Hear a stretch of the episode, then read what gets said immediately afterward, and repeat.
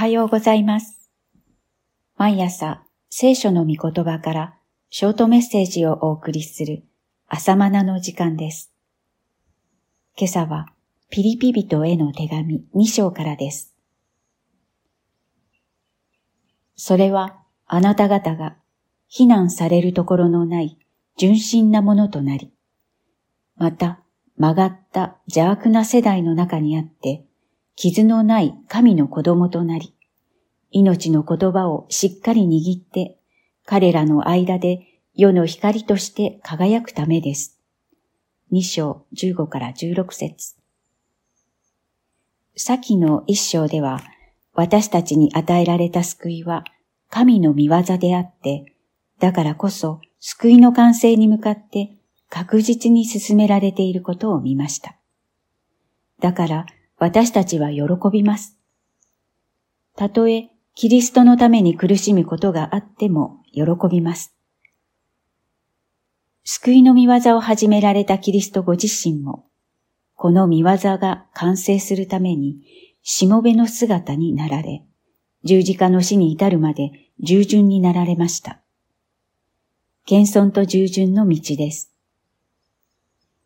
キリストは神の形であられたが、神と等しくあることを固守すべきこととは思わず、かえって己を虚しくして、しもべの形をとり、人間の姿になられた。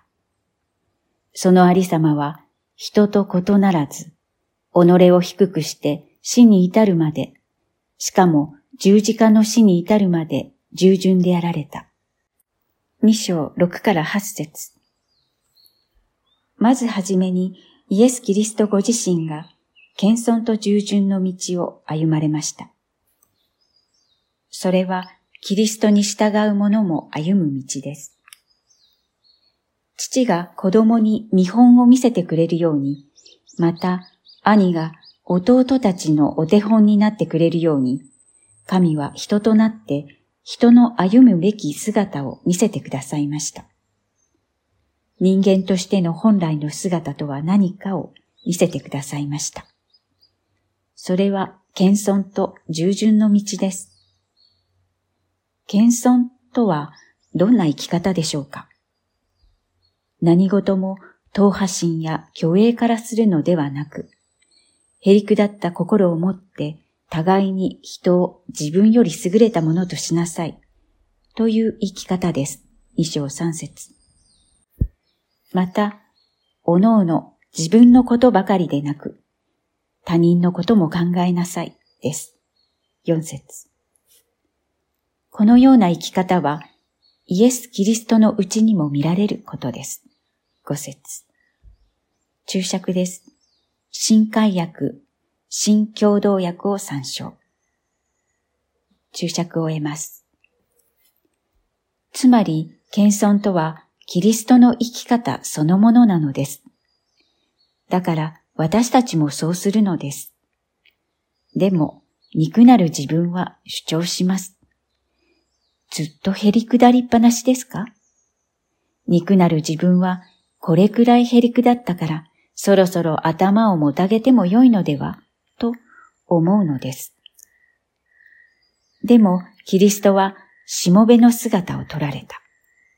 そして十字架の死に至るまでしもべとなられました。ご自分では高くあろうとはなさいませんでした。だから、神がキリストを高く上げられました。それゆえに神は彼を高く引き上げ、すべての名に勝る名を彼に賜ったのです。九節。ここに本当の謙遜を見ます。こうして私たちもキリストのように謙遜と従順の道を歩みます。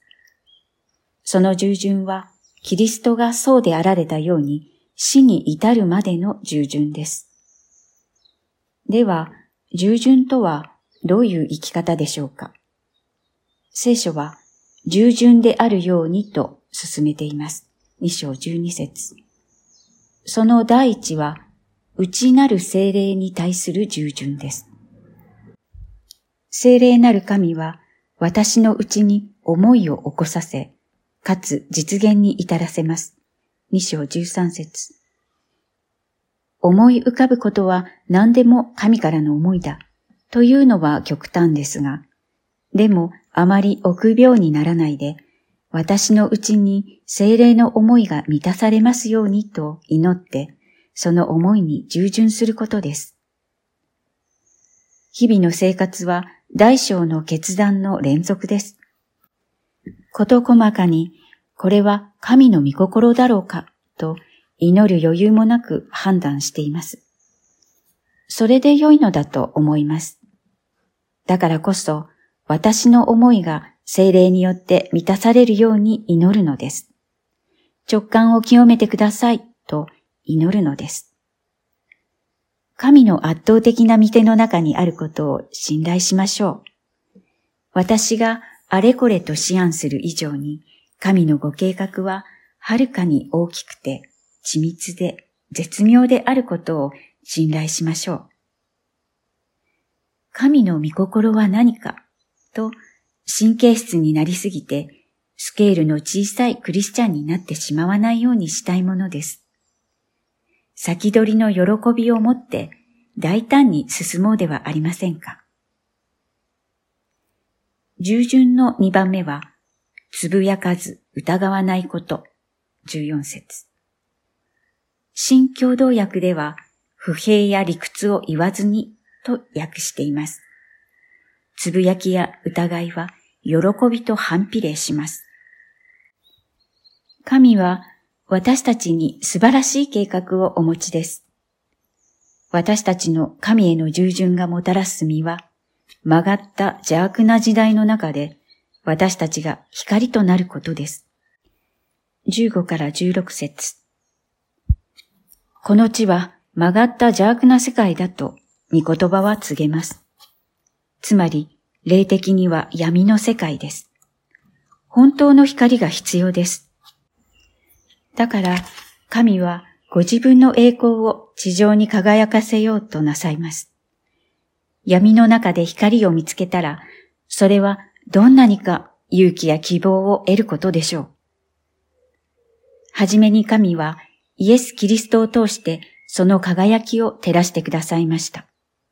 今度はイエスを信じた私たちに栄光を表してこの世を照らす光となさるのです。神が私たちを通して表そうとなさる栄光の輝きは、世の栄光とは質が違って、見た目には華々しくありません。従順と謙遜によって導き出される神の輝きは地味な輝きです。でも、それは温かな輝きです。小さくても決して消えない確かな輝きです。私たちはそのような存在です。自分の力で輝いても限界があります。ただ、主に対する謙遜と従順によって輝かせていただくだけです。注釈です。